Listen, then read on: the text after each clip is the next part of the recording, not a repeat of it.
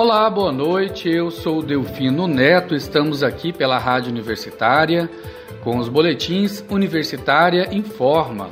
Hoje é sexta-feira, 16 de abril de 2021. O ouvinte da Rádio Universitária acompanha durante todo o dia informações pelo rádio 870m, pelo site radio.fg.br e pelo aplicativo Minha UFG. As quedas de pessoas idosas trazem preocupação aos especialistas que cuidam do envelhecimento humano. Sobre esse assunto, a jornalista Maria Cristina Furtado conversou com o médico ortopedista Leandro Alves. Vamos ouvir a entrevista. O Ministério da Saúde considera que as quedas são eventos comuns a idosos e podem ser devastadores. Estima-se que um em cada três indivíduos com mais de 65 anos de idade sofrem quedas. Um em cada 20 sofrem fraturas e necessitam de atendimento hospitalar. E diante do cenário de pandemia que o mundo vive, com idosos vivendo isolados para evitar o contágio pelo coronavírus, as quedas têm se tornado ainda mais preocupantes. Embora não seja uma consequência inevitável do envelhecimento, as quedas podem sinalizar o início de fragilidade ou indicar algumas doenças, dentre elas a osteoporose. Segundo a Sociedade Brasileira de Ortopedia e Traumatologia Regional Goiás, no estado existem cerca de um milhão de idosos. Destes, metade possui ou possuirá osteopenia ou osteoporose. E a perspectiva é que cerca de 250 mil idosos em Goiás apresentarão uma fratura osteoporótica nos próximos 10 anos. Para saber mais sobre como prevenir as quedas, eu converso com o médico ortopedista Leandro Alves, que é especialista em quadril. Olá, doutor Leandro. Obrigada por falar com os nossos ouvintes da Rádio Universitária. Olá, eu gostaria de agradecer a oportunidade de estar tá falando aqui um pouquinho sobre a prevenção de quedas nos idosos. As pessoas idosas, por serem grupo de risco para a Covid-19, têm ficado mais isoladas em casa. Isso tem colaborado para que as quedas aconteçam? Essa primeira pergunta é bastante pertinente porque, devido ao distanciamento social, os idosos têm ficado mais em casa, um pouco mais reclusos, até para evitar o contágio, por serem grupos de risco em relação ao Covid. E realmente, um dos locais que mais acontece acidente e queda é no ambiente doméstico. Então, a prevenção dessas quedas é de suma importância para evitar fraturas nesses pacientes, pois eles já apresentam uma fragilidade óssea devido à própria idade e à alta prevalência de osteoporose no paciente acima de 60 anos no sexo feminino e acima de 70 anos no sexo masculino. Quais cuidados os idosos podem ter em casa ou mesmo quando saem para evitar quedas? Como eu disse na pergunta anterior, o local mais comum de queda é no ambiente doméstico, né, no ambiente domiciliar. Então, os principais cuidados que o paciente tem que ter é fazer o que a gente chama de uma casa segura. E o que, que é isso? É evitar tapetes no chão, né, lógico, e também é, o chão molhado. Além disso, a gente orienta colocar corrimão onde tem escada e degraus e também muita preocupação em, com relação ao banheiro e aos quartos, porque são os locais que mais tem queda. É, no, no banheiro é fundamental piso antiderrapante, corrimão perto do vaso e também corrimão perto do chuveiro.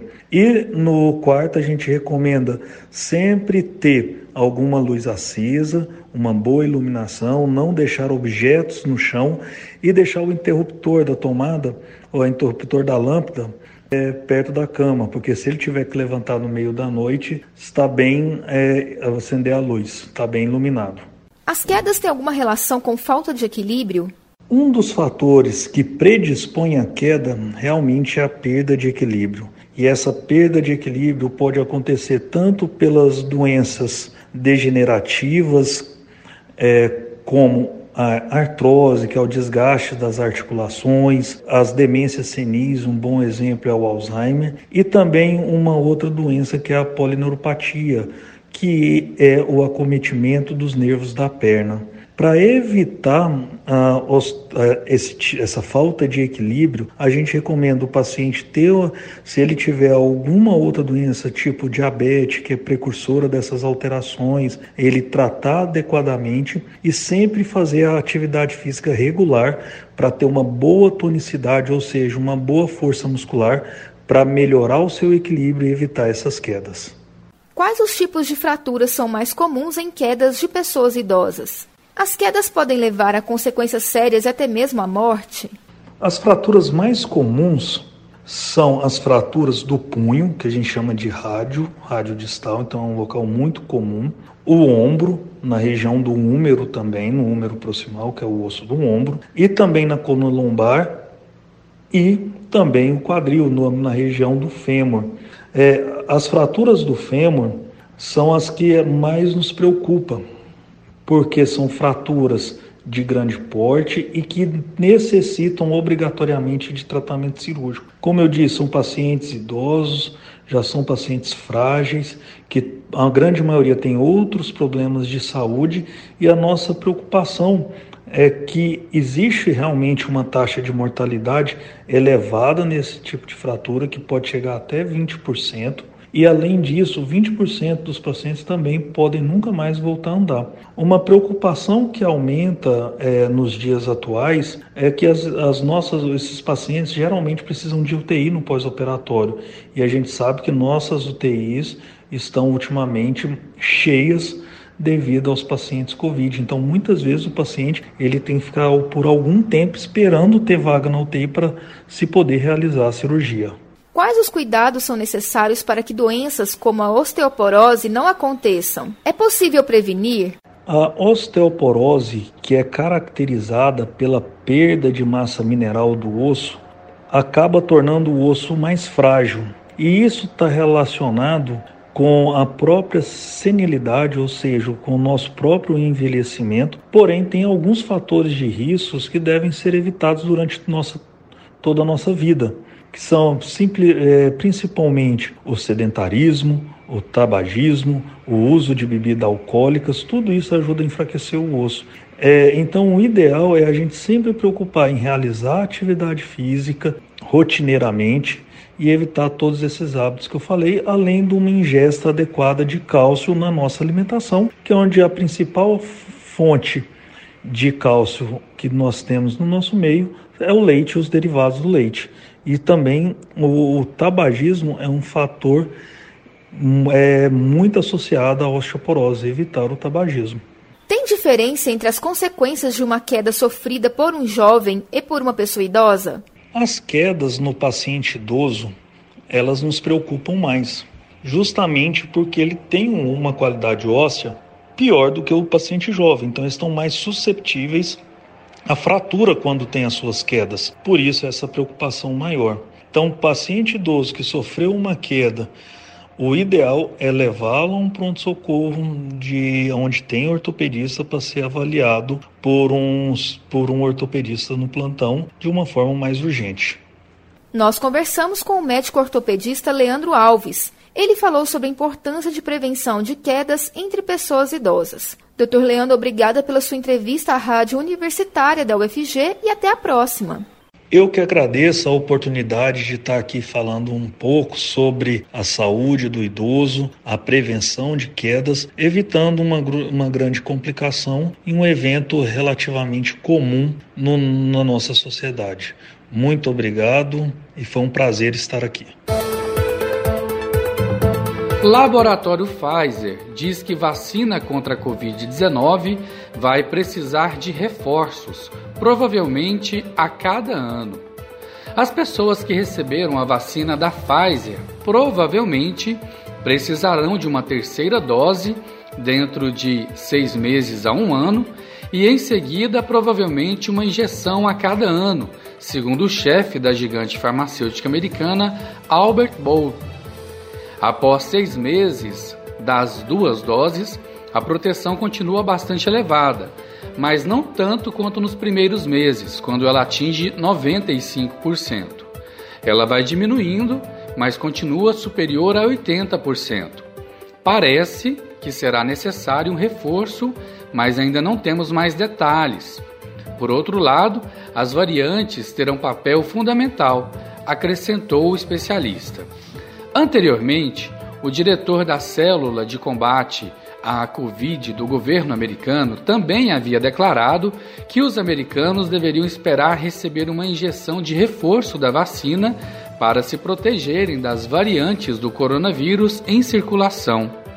A aliança Pfizer-BioNTech havia anunciado em fevereiro que estudava os efeitos de uma terceira dose de sua vacina contra as variantes em um estudo clínico.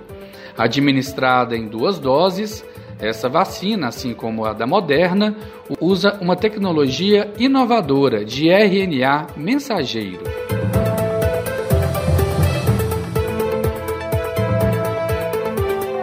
Para conter transmissão da Covid-19, Prefeitura de Goiânia restringe atividades e fecha comércio não essencial aos sábados e domingos. Confira os horários das feiras especiais em Goiânia. Na manhã desta sexta-feira, o prefeito de Goiânia, Rogério Cruz, do, Re... do Republicanos, falou sobre as alterações nos dias e funcionamento das feiras especiais da capital.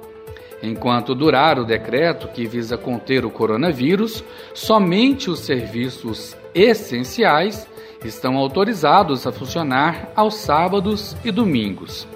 Segundo o prefeito, foi feita uma adequação nos dias mas ele destacou que as regras continuam as mesmas.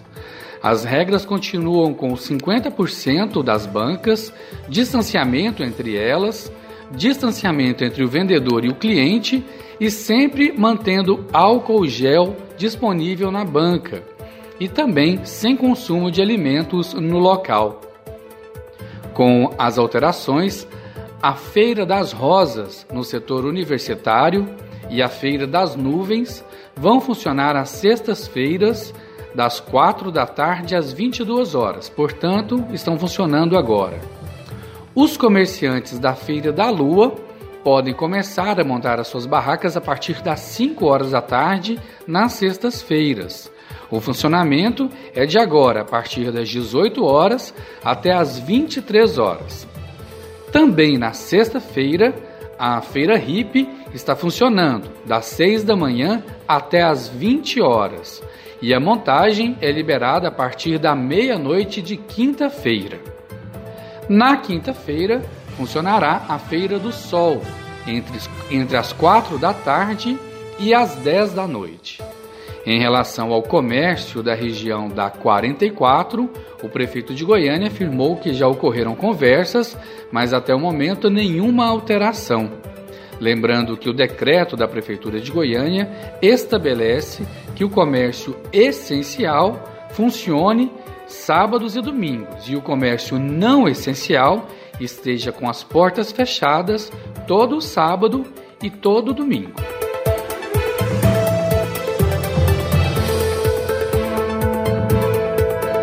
Aparecida de Goiânia vai vacinar idosos com 61 anos de idade neste final de semana. Começou hoje a vacinação para idosos a partir dos 61 anos de idade em Aparecida de Goiânia. A vacinação vai até às 18 horas de hoje. Amanhã, no sábado, a continuação, a vacina continua das 8 da manhã até às 5 da tarde. Lembrando que nos drive-thrus de Aparecida de Goiânia não é necessário agendamento. São dois drive-thrus: o drive-thru Cidade Administrativa e o drive-thru Centro de Especialidades. A nova remessa é destinada à primeira aplicação das, das vacinas nessa faixa etária, idosos com mais de 61 anos de idade com expectativa da Secretaria Municipal de Saúde de vacinar cerca de 1.500 idosos por dia. Os imunizantes que chegaram até o município devem durar aproximadamente quatro dias, portanto, esta sexta-feira, sábado, segunda e terça-feira. Geraldo Lourenço deve assumir a Secretaria de Finanças de Goiânia consta no Diário Oficial do município de Goiânia a exoneração de Letícia Vila Verde, do comando da Secretaria de Finanças, pasta que ela ocupava interinamente. No entanto, não consta o nome de quem vai assumir a função a partir de agora. Nos bastidores, corre o nome de Geraldo Lourenço como substituto. Letícia Vilaverde foi colocada no lugar deixado vago por Alessandro Melo, que saiu durante a debandada de 14 auxiliares ligados ao MDB no fim de março. Como interina, Letícia chegou a prestar conta das finanças do Passo na Câmara Municipal ainda no início dessa semana.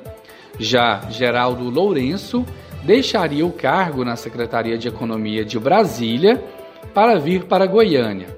Ele foi alvo de críticas do antigo secretário da pasta, Alessandro Melo, durante uma palestra sobre governança que este realizou no dia 31 de março. No mesmo diário oficial que constava a nomeação do vereador Paulo Henrique da Farmácia para assumir a Secretaria Municipal de Desenvolvimento e Economia Criativa. Vamos agora a um apanhado das notícias internacionais com o jornalista Rodrigo de Oliveira. Boa noite, Rodrigo. O governo de Portugal anunciou hoje que vai autorizar o retorno de voos essenciais para o Brasil os voos partindo do Brasil e também do Reino Unido estavam suspensos desde janeiro e agora deverão retornar para permitir o trânsito ou a entrada em Portugal de cidadãos ou residentes que tenham viajado ao Brasil e ao Reino Unido por motivos profissionais, de estudo, de reunião familiar, por razões de saúde ou por razões humanitárias quem chega em Portugal proveniente do Brasil ainda precisa cumprir um período de isolamento profilático de 14 dias em domicílio ou em local indicado pelas autoridades locais de saúde. Eu conversei por WhatsApp com o doutorando Hugo Tomazetti, que mora na Europa e é especialista em relações internacionais. Olá, Hugo. Obrigado por falar conosco. Olá, Rodrigo. É sempre um prazer falar com vocês da Rádio Universitária. O espaço aéreo de Portugal estava fechado para voos provenientes do Brasil desde janeiro. Nesta semana, a França também cancelou os voos provenientes do Brasil por período indeterminado. Agora, o governo português autorizou apenas os voos essenciais. O que, que significa essa abertura de Portugal para voos essenciais? Bom, Rodrigo, no que se refere aos voos que estavam proibidos do Brasil e para o Brasil de Portugal e do Reino Unido e agora passam a ser somente para voos essenciais, isso é uma mera forma de resolver um problema, porque existem vários portugueses e vários brasileiros que têm residência legal em Portugal e que estavam enfrentando uma série de problemas para voltar a Portugal. Alguns voos foram é, autorizados de forma excepcional nos últimos meses para poder repatriar esses portugueses e esses brasileiros que necessitavam voltar para Portugal ou que tinham viagens de trabalho e de negócios para o Brasil. Essa questão de, de deixar os voos uh, essenciais funcionando é uma mera formalidade diplomática para evitar esses problemas que estavam acontecendo com relação a esses brasileiros e portugueses que necessitavam viajar entre Portugal e entre o Brasil. Essas proibições de voos normais ainda podem durar por muito tempo? Com relação às proibições dos voos normais, tudo indica que isso ainda vai demorar muito para ser normalizado. A situação que a gente tem é um descontrole da pandemia no Brasil, uma vacinação muito lenta por conta das atitudes que foram tomadas por parte do governo federal na compra das vacinas. E aqui na Europa também a gente ainda tem uma vacinação que está andando de uma forma muito lenta. Ou seja, a variante brasileira, que é uma das mais contagiosas, e uma variante que ainda não se espalhou aqui na Europa, todo mundo está tentando, de, de alguma forma, mantê-la dentro do controle. E isso, quando eu digo para vocês manter dentro do controle, é mantê-la dentro do território brasileiro. Porque essa variante, sendo uma variante nova, se ela entra com força total aqui na Europa, pode ser que aumente o número de casos e isso é o que a União Europeia, Portugal, Espanha, França e outros países não querem de nenhuma maneira, porque o número de contágios aqui mais ou menos está sob controle E olha que a gente tem aqui a circulação da variante é, britânica, da variante sul-africana e da variante normal, por assim dizer, do coronavírus. Assim que eu acho que esses voos devem demorar pelo menos até o verão europeu para, para serem normalizados. Vai depender muito daquilo que acontecer com relação à gestão da pandemia no Brasil. A OMS fez durante a semana uma nova avaliação dos rumos da pandemia no mundo. O diretor executivo da organização, Mike Ryan, citou o Brasil como um caso de perda de controle na luta contra a pandemia. Como essa avaliação da entidade repercute na Europa? Essa avaliação por parte da OMS é mais um dos capítulos relacionados com o descontrole, o desgoverno por parte, sobretudo, do governo federal brasileiro acerca da gestão da pandemia da Covid-19. De fato, é, é uma situação muito complicada porque o Brasil já é visto como um párea internacional, tanto nas organizações internacionais como também aqui na Europa. Os voos do Brasil para a França, por exemplo, já foram suspendidos durante essa semana por conta do número altíssimo de contágios e de mortes registradas no Brasil. A gente tem uma situação muito complicada porque, apesar do turismo brasileiro não ser uma das principais fontes de renda aqui na Europa, isso demonstra para os europeus e para o resto do mundo que há um descontrole sem precedentes naquilo que é a gestão do governo federal na questão da, da pandemia da Covid-19. No ano passado, os europeus deram uma relaxada no rigor da quarentena durante o verão. A estação mais lucrativa para o setor do turismo da maioria dos países, principalmente aí da Península Ibérica, está chegando mais uma vez. Com o início das campanhas de vacinação, qual é a expectativa para a movimentação dos europeus nesse verão? Com relação ao verão, o verão que é essa, como você bem disse, é a, a época do ano em que as pessoas mais ganham dinheiro aqui por conta do turismo, etc., e por conta da própria dinâmica de vida dos europeus em geral, tudo indica que no verão, mais ou menos na metade do verão, 70% da população europeia estará vacinada, o que vai fazer com que as, as medidas de confinamento sejam relaxadas. Por um lado, a gente espera que isso aconteça para que essa recuperação econômica venha com força, porque a Europa necessita. E por outra parte também, a gente tem que esperar para ver a coordenação com relação aos parâmetros aplicados pela própria União Europeia.